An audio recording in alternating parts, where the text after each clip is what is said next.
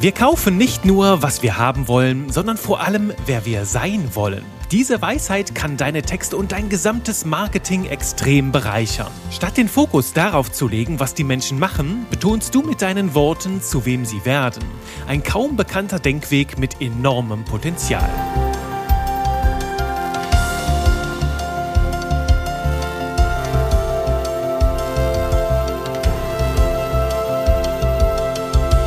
Hallo und willkommen zu einer neuen Runde knisternder Buchstabenerotik mit mir, Juri Kalfens, deiner belgischen Praline, für jede Menge Spaß mit Buchstaben und modernes Copywriting. Ich grüße dich zu einer Folge, ja, die fast schon verboten viel Mehrwert für dich mitbringt. Wir sprechen nämlich über einen ganz geheimen Hack. Und du weißt, ich nutze diese Worte, Hacks, Shortcuts, super mega krasse Geheimtipps, die nutze ich sehr selten, denn sie machen große Versprechungen und und die dürfen wir natürlich auch halten. Tun wir das nicht oder nennen wir jeden kleinen Tipp einen gigantischen Monster-Hack, dann irgendwann, ja, flacht das Ganze ab. Ne? Die Worte verlieren ihr Aktivierungspotenzial und wir verlieren unsere Glaubwürdigkeit. Deswegen setze ich das sehr dosiert ein und heute mache ich das ganz bewusst. Es geht um einen richtig, richtig schönen Texttrick und zwar darum, die Identität deiner Zielgruppe in Worte zu kleiden. In meiner Folge vom 28. Juli rund um das Thema Headlines, Überschriften, habe ich schon darüber gesprochen, dass alles, was wir im Verkauf anbieten, im Kern eine Transformation beinhaltet. Das heißt, wenn die Menschen dein Angebot, deine Dienstleistungen kaufen, sind sie im Anschluss nicht mehr die gleichen, wie sie noch am Anfang waren. Alles ist Transformation. Alles hat einen Startpunkt und es gibt einen Zielpunkt und es gibt die Reise dazwischen. Und wenn wir zu diesem Zielpunkt kommen, also unser Ergebnis erhalten, dann sind wir am Ende nicht mehr die gleichen wie am Anfang. Ich vergleiche diese Entwicklung sehr gerne mit der Welt des Storytellings. Wenn du da mal reinschaust, nimm eine Figur deiner Wahl, vielleicht Harry Potter oder Frodo Beutlin oder Katniss Everdeen von Die Tribute von Panem. Ne? Diese ganzen Figuren, die brechen am Anfang auf aus ihrer gewohnten Welt, ne? sind vielleicht dann noch sehr bescheiden, vielleicht doch ja schüchtern, zurückhaltend, vielleicht doch ein bisschen ängstlich und brechen dann auf, ne? überwinden verschiedene Hindernisse auf ihrem Weg, wachsen immer wieder über sich hinaus aus, lernen dazu und sind am Ende ihrer Reise nicht mehr die gleichen, wie sie am Anfang waren. Es ist eine Transformation passiert. Ich sage auch gerne, ne, alles, woran wir arbeiten, arbeitet auch an uns. Das heißt, wir verändern uns notgedrungen auf diesem Weg. Natürlich, wenn du jetzt ein kleines Produkt kaufst, was weiß ich, wenn du Wattestäbchen kaufst, dann bist du danach, nachdem du die benutzt hast, hast du saubere Ohren. Das ist natürlich eine Mini-Transformation, eine kleinere Veränderung. Nur je nachdem, was du anbietest, kann diese Veränderung auch gigantisch groß sein. Und ich mag diesen Denkweg. Ich empfehle sie dir auch, wenn du Wattestäbchen verkaufst oder kleine Spiegel oder Bücher. Wir haben immer am Ende eine Transformation. Manchmal fällt die ein bisschen größer aus, manchmal etwas kleiner. Ich gebe dir diesen Hack hier mit, damit du ausprobieren kannst, testen kannst, deine Gedanken auf diese Bahnen bringen kannst.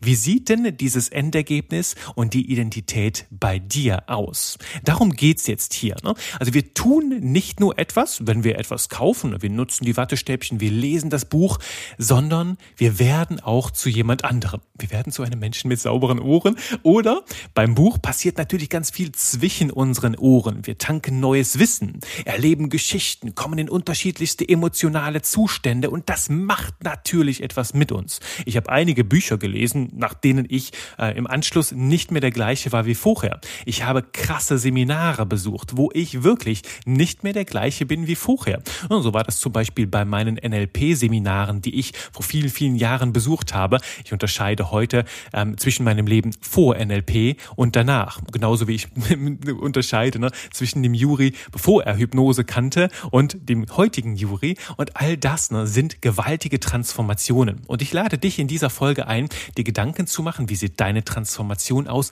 und zu wem macht dein Angebot die Menschen? Das wollen wir betonen, denn es ist so viel kraftvoller. Ich gebe dir mal einen Einblick auch heute über meine Schulter, was ich dann auch schon, ich mache das auch schon die ganze Zeit in meinem Marketing. Ich meine, ich unterrichte das nicht nur, sondern ich setze das auch um. Das ist ganz wichtig, ne, damit ich meine Glaubwürdigkeit hier behalte. Mit dem Textgenie, das kennst du aus meiner Welt. Ne?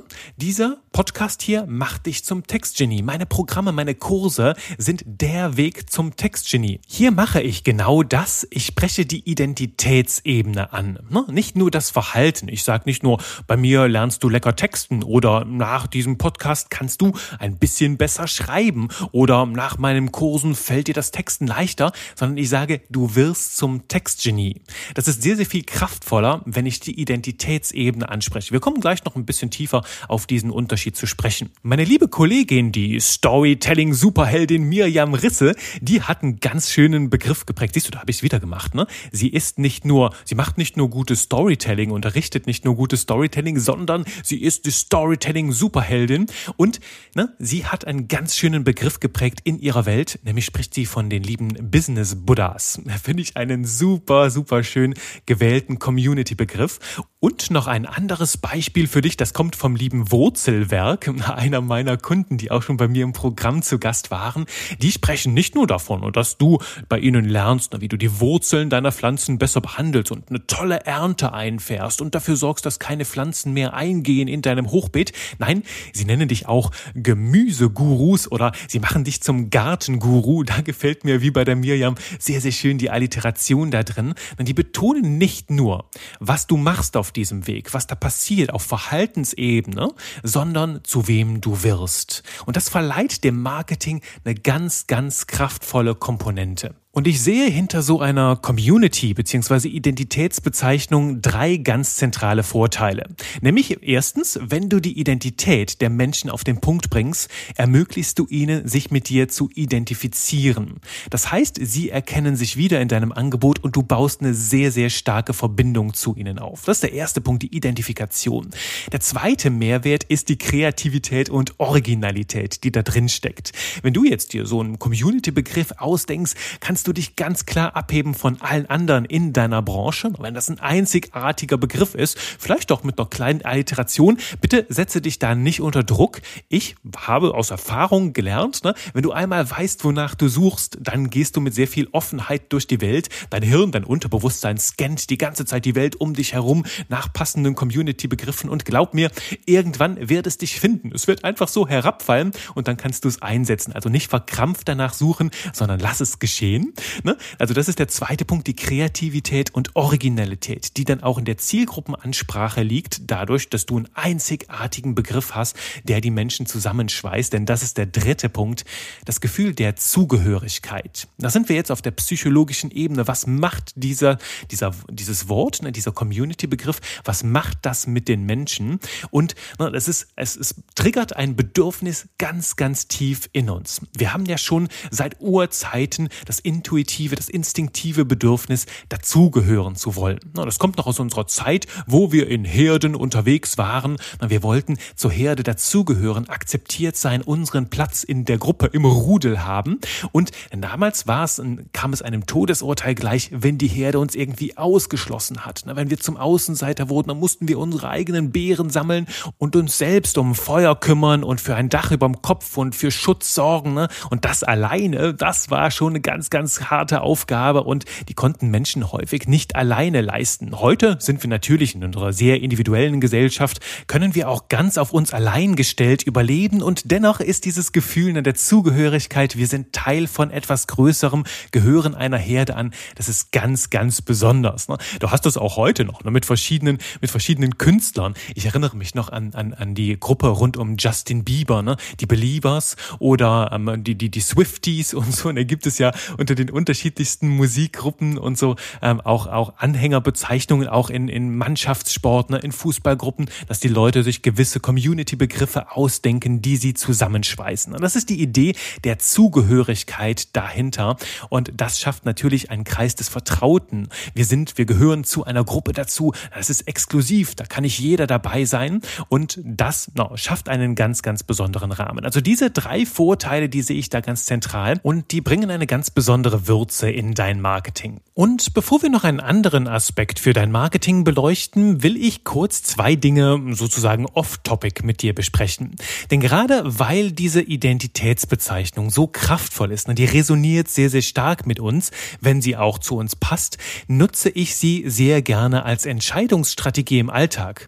Wenn ich zum Beispiel vor der Wahl stehe, mache ich jetzt A, B oder C, ne, drei verschiedene Wege, dann kann ich mich natürlich reinfühlen, ja, was mache ich denn da, wie fühle fühlt sich das an? Wie sieht das aus? Man kann den Weg genauer unter die Lupe nehmen. Oder, und diese Frage ist sehr kraftvoll, ich frage mich, zu wem würde mich das machen? Wenn ich mich für A entscheide, für B oder für C, also ich gehe auf die Identitätsebene und stelle mir vor, was würde das mit meiner Identität machen? Zu was für einem Mensch werde ich, wenn ich mich für A oder B entscheide? Und gefällt mir das, was ich da am Ende sehe, spüre, mir vorstelle? Kann dir vielleicht auch helfen, bei Entscheidungen an dich zu fragen, was macht das mit dir auf Identitätsebene? Häufig sehen wir dann intuitiv sehr, sehr viel klarer, merken, dass eine von diesen Sachen so gar nicht mit uns resoniert und dass eine Identität uns ganz besonders anzieht. Und das kann ein sehr, sehr guter Kompass sein, um auch Entscheidungen zu treffen. Der andere Punkt, auf den ich dich hinweisen will, ist, dass wir hier auch sehr, sehr stark schon am Bereich des Branding kratzen. Wenn ich sage, wir kaufen nicht nur, was wir haben wollen, sondern wir kaufen auch, wer wir sein wollen, habe ich einen ganz, ganz wichtigen Impuls mitgegeben, wie heutzutage sehr starkes Branding funktioniert, insbesondere bei Personenmarken. Wenn zum Beispiel Menschen uns vorleben, dass sie viel durch die Welt reisen, vielleicht viel in schönen, teuren Hotels zu Gast sind oder sich mit gewissen Modemarken Marken oder gewissen Menschen umgeben, vielleicht auch mit bestimmten Haustieren, dann malen sie damit ein Bild, ne, wo wir sagen, wow, dein Leben, so wie du lebst, ne, deine Identität, die gefällt mir, die resoniert mit mir, ach, das passt einfach zu mir und bei dir fühle ich mich geborgen, da kaufe ich auch gerne von dir das Angebot, wenn ich zwischen verschiedenen Anbietern vergleichen kann. Ne. Ich kaufe also bei dir, weil ich ein bisschen so sein will wie du. Ich kaufe also nicht nur dein Produkt oder deine Dienstleistung, sondern auch ein Stück Stückchen von deiner Identität, um ein bisschen davon auch mir einzuverleiben. Also es ist hier auch eine Frage davon, wir kaufen nicht nur das Angebot, sondern auch ein Stück Identität dessen, der es anbietet. Das ist eine ganz, ganz kraftvolle Komponente im Personal Branding. Würde uns jetzt hier zu weit führen. Ich wollte mal einfach so diesen kleinen Gedankenanstoß mitgeben, weil er mir gerade hier durchs Hirn wabert und ich bin mir ganz sicher, du kannst damit was anfangen. Und im Grunde könnten wir die Folge hier schon beenden, doch ich will mit dir noch einen ganz, ganz spannenden Ausflug machen auf die dunkle Seite des Ganzen, nämlich auch mal in so Negativbezeichnungen reinschauen. Fühl da mal rein. Wenn wir jetzt sagen, du hast ein Spiel verloren, ne, dann ist das eine, eine Feststellung, was ist da passiert. Wenn ich jetzt aber sage, du bist ein Verlierer, dann fühlt sich das ganz anders an. Ne? Oder wenn ich sage, hier vielleicht auch bezogen auf das Spiel, ne, du hast nicht ganz ehrlich gespielt, du hast getrickst, ne, dann ist das eine Wertung. Auf der anderen Seite, wenn ich sage, du bist ein Betrüger, dann fühlt sich das ganz, ganz anders an. Ne? Oder wenn ich sage, du hast heute keinen so guten Tag, hm, betone ich auch hier das Verhalten. Oder ob ich sage, du bist ein Totalausfall, tut das deutlich mehr weh. Du merkst halt auch, ne, diese Identitätsbezeichnungen, diese, diese Worte auf Identitätsebene, die haben nicht nur eine Positivkraft, sondern auch eine krasse Negativkraft, wenn wir die einsetzen. Deswegen heißt es auch im Coaching niemals vom Verhalten einer Person auf die Identität schließen. Ob ich sage, du hast ein Spiel verloren oder du bist ein Verlierer, ist ein ganz, ganz großer Unterschied und fühlt sich für die Menschen ganz krass anders an. Darum gilt im Coaching auch, wir Menschen sind niemals ein Verhalten, sondern wir haben ein Verhalten. Also wenn du mit anderen Menschen dich unterhältst und Feedback gibst, achte darauf, ne, sprichst du gerade ihre Identitätsebene an oder die Verhaltensebene. Es ist auch ganz wichtig, wenn du mit dir selbst sprichst. Ne? Ich kenne das aus mir selbst. Ne? Manchmal denke ich mir, ach Jure, du bist aber ein Depp. Ach Jure, du bist ein Totalausfall. Ne? Wenn ich das so mit mir mache, was macht das mit meinem Unterbewusstsein? Ne? Wenn mein Unterbewusstsein irgendwann dieses Selbstbild kauft vom Totalausfall vom Deppen und so. Was macht das dann auf der Ebene? Macht das das besser? Nein. Wenn ich jetzt aber hier auf die Verhaltensebene zurückgehe, wenn ich sage, ach Juri, da hast du heute aber mal wieder ein paar blöde Patzer gemacht, ne, dann ist das ein Verhalten. Das kann ich beobachten, klar, passiert mal, aber das bedeutet noch längst nicht, dass ich auf Identitätsebene ein Totalausfall bin. Ein ganz großer Unterschied, mit dem du nicht nur in der Sprache mit dir selbst, sondern auch mit anderen sehr, sehr viel bewegen kannst. Meine, mein Hinweis dafür ist, ne, wenn es positiv ist, dann nutze das gerne, um die Menschen aufzubauen. Ne? Ha, du hast hier ein richtig gutes Gericht gekocht, na, sag es doch direkt, oh, du bist einfach ein Meisterkoch. Das ist dann viel, viel positiver, hat eine größere Kraft. Wenn du jetzt aber hier mal was angebrannt ist, ne, dann könnten wir sagen, sagen, sagen wir nicht jetzt hier, oh, du bist ein Totalausfall, du bist eine Niete in der Küche, sondern wir sagen, hoch, da ist ein kleines Hupsi passiert, ein kleines Auweia. Naja, passiert den Besten. Ne? Wenn ich auf dieser Ebene spreche, also auf Verhaltensebene, dann tut es nicht so weh, Wenn ich das aber gleich auf die Identitätsebene hochspiele, dieses Negativ-Ding, dann kann das ganz schön schmerzhaft sein. Und dann kann es sein, auch, dass die Menschen in Abwehrhaltung gehen und dass kleine Konflikte groß eskalieren können. Deswegen beim Negativen bleib auf der Verhaltensebene und beim Positiven mach das gerne das Kleine zur großen Identität, um die Menschen in ihrem Selbstbild zu stärken. Und wir können dieses Negativbild auch im Marketing einsetzen, um unsere Community noch stärker zusammenzuschweißen. Da sprechen wir dann von einer Dissoziation. Sprich, wir setzen ein Negativbild in die Welt, von dem die Menschen sich ganz klar distanzieren wollen. Wir machen klar, wer sie auf gar keinen Fall sein wollen. Ne? Frag dich hierzu, mit wem will deine Zielgruppe auf gar keinen Fall in Verbindung stehen? Zu welcher Gruppe möchte sie auf gar keinen Fall gehören? Ich arbeite gerne mit solchen solchen Antagonistenbegriffen wie Kopierwriter oder Zombie-Writer oder Schrotti-Writer. Zu denen wollen wir nicht hinzugehören. Ne? Alle Leute hier, die den Podcast hören, sagen, nein, ich will kein Zombie-Writer sein, ich will kein Kopierwriter sein, ich will nicht das von den anderen nachaffen, sondern ich will meine eigenen Botschaften schaffen mit Punch und Persönlichkeit.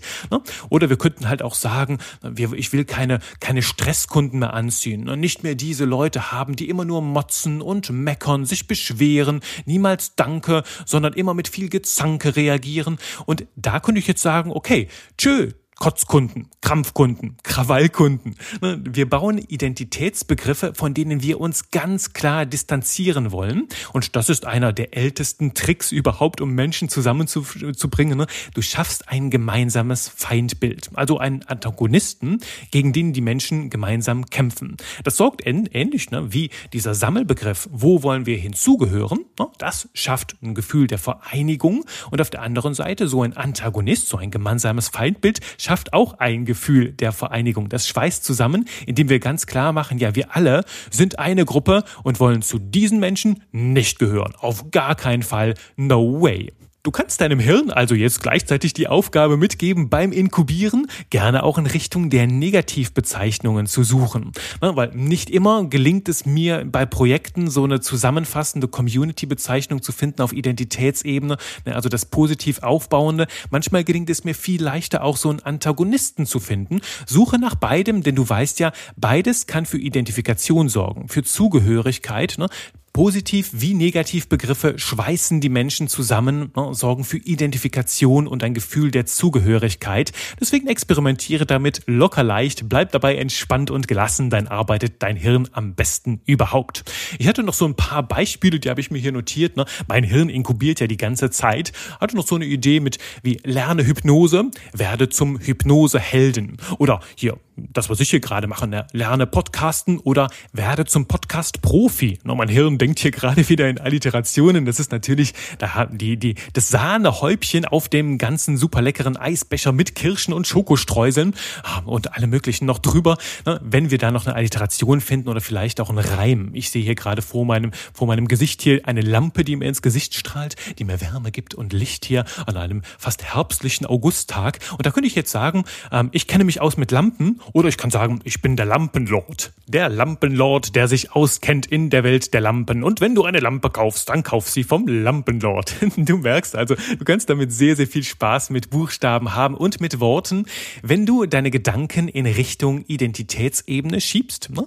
Und ähm, bei Negativthemen in deinem Alltag, wie du mit dir selbst sprichst, wieder zurück auf die Verhaltensebene. Und die Verhaltensebene tut weniger weh, ist weniger stark ne? und die Identitätsebene sehr, sehr viel kraftvoller. Wenn du einen, ein Positivbild hast, kannst du auch nach dem Negativbild suchen. Frag dich, wozu möchte die Zielgruppe auf gar keinen Fall gehören? Von wem wollen sie sich ganz klar distanzieren? Und vielleicht gelingt es dir sogar, so eine kleine Fan-Community aufzubauen. Ne?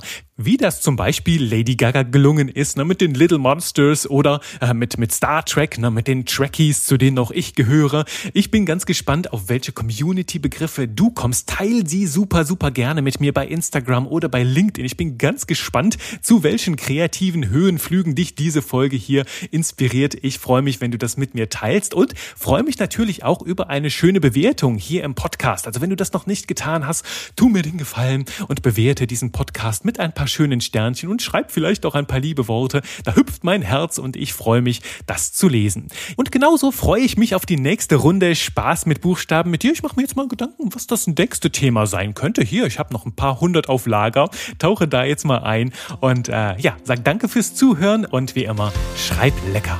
Bye bye.